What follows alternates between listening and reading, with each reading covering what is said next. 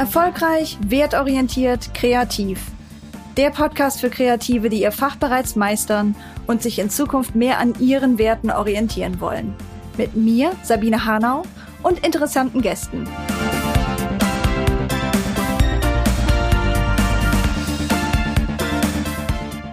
Hi, hi, wie happy bist du mit deinem Angebotsprozess? Das ist die Frage, mit der wir in die heutige Hausrausfolge gehen. Fünf bis zehn Minuten mit praktischen Ideen und Tipps, die dir helfen, erfolgreicher, wertorientierter und kreativer zu arbeiten.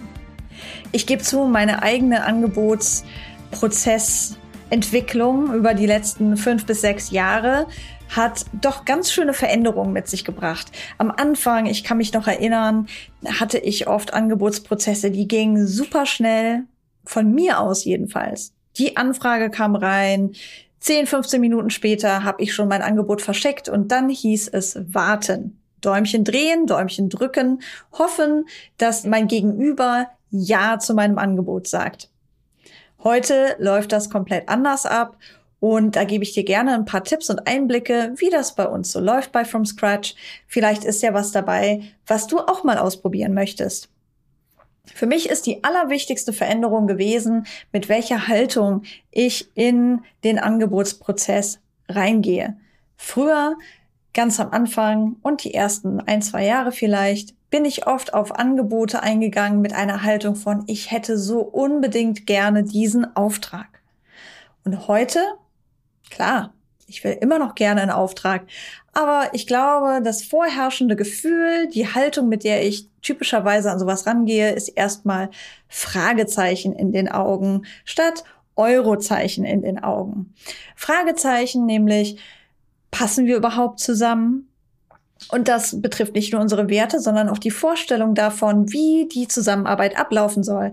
Wer soll denn alles beteiligt sein? In welcher Reihenfolge sollen wir gewisse Dinge machen? Wie lange soll das Ganze dauern? Welche Resultate erwartet sich mein Gegenüber? Und wie arbeite ich eigentlich gerne? Wie macht mir meine Arbeit Spaß? Wie kann ich möglichst viele interessante Aspekte unseres Teams mit einbringen, um kreativ was Gutes rauszuholen? Und natürlich, wie können wir das alles so liefern, dass wir uns nicht selbst ausbeuten? Das sind so Fragen, mit denen ich in solche Gespräche reingehe. Und deswegen reicht es meistens nicht, zehn Minuten am Telefon zu plaudern und dann eine E-Mail rauszuhauen, sondern wir haben da so ein bisschen einen Prozess aufgestellt. Der Prozess besteht, grob gesagt, aus mindestens einem Gespräch, oft bis zu drei Gesprächen. Das allererste Gespräch ist immer recht kurz, 15 Minuten, vielleicht 20. Und da lernen wir uns erstmal gegenseitig kennen.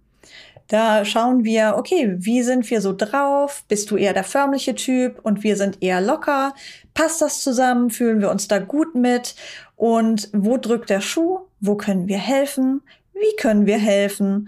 Und wie geht ihr überhaupt an die Sache ran? Gibt es vielleicht noch andere MitbewerberInnen, mit denen ihr im Gespräch seid? Wie werdet ihr die Entscheidung treffen? Wie seid ihr auf uns gekommen? Und woher wisst ihr überhaupt, dass unsere kreative Leistung möglicherweise die Lösung des Problems sein könnte. Das sind so ein paar Fragen, mit denen wir im ersten Gespräch beginnen. Wenn sich das alles gut angefühlt hat und alles sich gut angehört hat, dann planen wir das zweite Gespräch. Das zweite Gespräch ist deutlich länger, 45 Minuten bis 60 Minuten. Und da lassen wir auch bewusst ein bisschen Zeit dazwischen vergehen. Das ist was, das habe ich auch von Joanna Weeb gelernt im 10x Freelancer Kurs. Und ich kann das wirklich nur empfehlen, zu sagen, wir lassen erstmal alle so ein bisschen abkühlen und schauen mal, was wir in einem zweiten längeren Gespräch noch alles rausholen können. In der Zwischenzeit geben wir unseren Interessierten immer eine Aufgabe, die super wichtig ist für uns, damit wir ein sinnvolles Angebot machen können. Da fragen wir zum Beispiel nach Grundlagenmaterialien, damit wir schon mal so einen Blick haben können auf das kreative Thema, um das es sich dreht. Das könnte sein Analytics von der Webseite oder es könnten sein Kundenpersonas, die bereits entwickelt wurden oder Feedback zu einem bestimmten Problem, mit dem wir dann in die Tiefe gehen können und so überlegen können, wie kann man damit sinnvoll arbeiten. Und natürlich bitten wir auch darum, dass alle, die an einer Zusammenarbeit beteiligt wären, in diesem längeren Gespräch mit von der Partie sind. Denn nur so schaffen wir es, die Fragen aller zu beantworten und dafür zu sorgen, dass wir von Anfang an, selbst wenn wir noch gar keinen Vertrag unterschrieben haben, eine Atmosphäre der Zusammenarbeit zu schaffen. Letztlich ist es ja für uns nicht hilfreich, wenn der Kunde, die Kundin denkt, sie könnten uns ihr Paket an Problemen abgeben und wir knödeln dann da so ganz alleine dran rum und wenn wir es fertig haben, geben wir es ihnen zurück. Nein, in der Regel brauchen wir ja den Austausch und die Zusammenarbeit mit Leuten auf Kundinnenseite. Und das können Leute im Bereich Marketing sein, aber es können auch ganz andere Teams mit beteiligt sein, wie zum Beispiel Kundenservice oder technische Teams. Und dann ist es immer ganz praktisch, wenn die von Anfang an alle mit dabei sind und wir uns kennenlernen können und alle ihre Fragen beantwortet bekommen.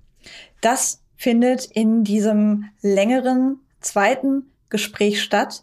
Und manchmal, ich will ganz ehrlich sein, scheitert es schon daran. Denn wenn auf der Seite der interessierten Firma Kundin des Kunden kein Interesse daran besteht, KollegInnen mit einzuladen zu so einem Gespräch oder wichtige GesprächspartnerInnen sich nicht die Zeit im Kalender freischaufeln können oder wollen oder wir ganz wichtige Informationen nicht bekommen können, trotz einer Geheimhaltungsvereinbarung und so weiter, dann ist natürlich klar, das wird auch in einer Zusammenarbeit schwierig werden. Und dann ist es manchmal besser, an der Stelle schon den Schlussstrich zu ziehen und zu sagen, hey, das war super nett, euch kennenzulernen, aber es wirkt so, als ob wir nicht so gut zusammenpassen. Meldet euch doch gern, wenn ihr in einer Situation seid, wo ihr besser auf diese Art und Weise mit uns ins Gespräch kommen könnt. Und meine Aufgabe für dich, meine ganz praktische Aufgabe für dich heute, ist es, dir mal zu überlegen, welche Dinge du eigentlich wissen musst von KundInnen, bevor du in die Zusammenarbeit startest, um eine wirklich traumhafte Zusammenarbeit zu gestalten. Wenn alles nach dir ginge, was wüsstest du, wer wäre dabei, wie würdet ihr miteinander umgehen und schreib dir das alles einfach mal auf. Dann nimm Stifte in zwei verschiedenen Farben und markiere einfach alles, was du aufgeschrieben hast. Je nachdem, ob das was ist, was du gleich zum Beginn klären möchtest, also im aller, allerersten Kennenlerngespräch. Dazu könnten zum Beispiel solche Themen gehören wie, mit welchen Pronomen sollen wir dich anreden oder auf dich referenzieren? Das könnte ein Thema fürs Erstgespräch sein. Das würdest du dann in einer Farbe markieren. Und die Frage nach, ja, vielleicht der Art und Weise, wie Dateien abgespeichert werden, wenn das für dich wichtig ist, wäre vielleicht eher eine Frage fürs zweite Gespräch. Wer weiß, das musst du für dich selber festlegen natürlich. Ich wollte dir nur ein Beispiel geben. Also du nimmst zwei verschiedene Farben und markierst deine Fragen, deine Informationspunkte danach, ob das was ist für ein Erstgespräch oder für ein zweites längeres Gespräch.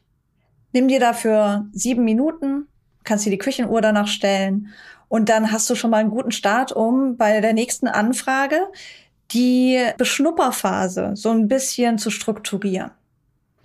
Und ich kann nur sagen, trau dich, den Prozess etwas hinauszuzögern.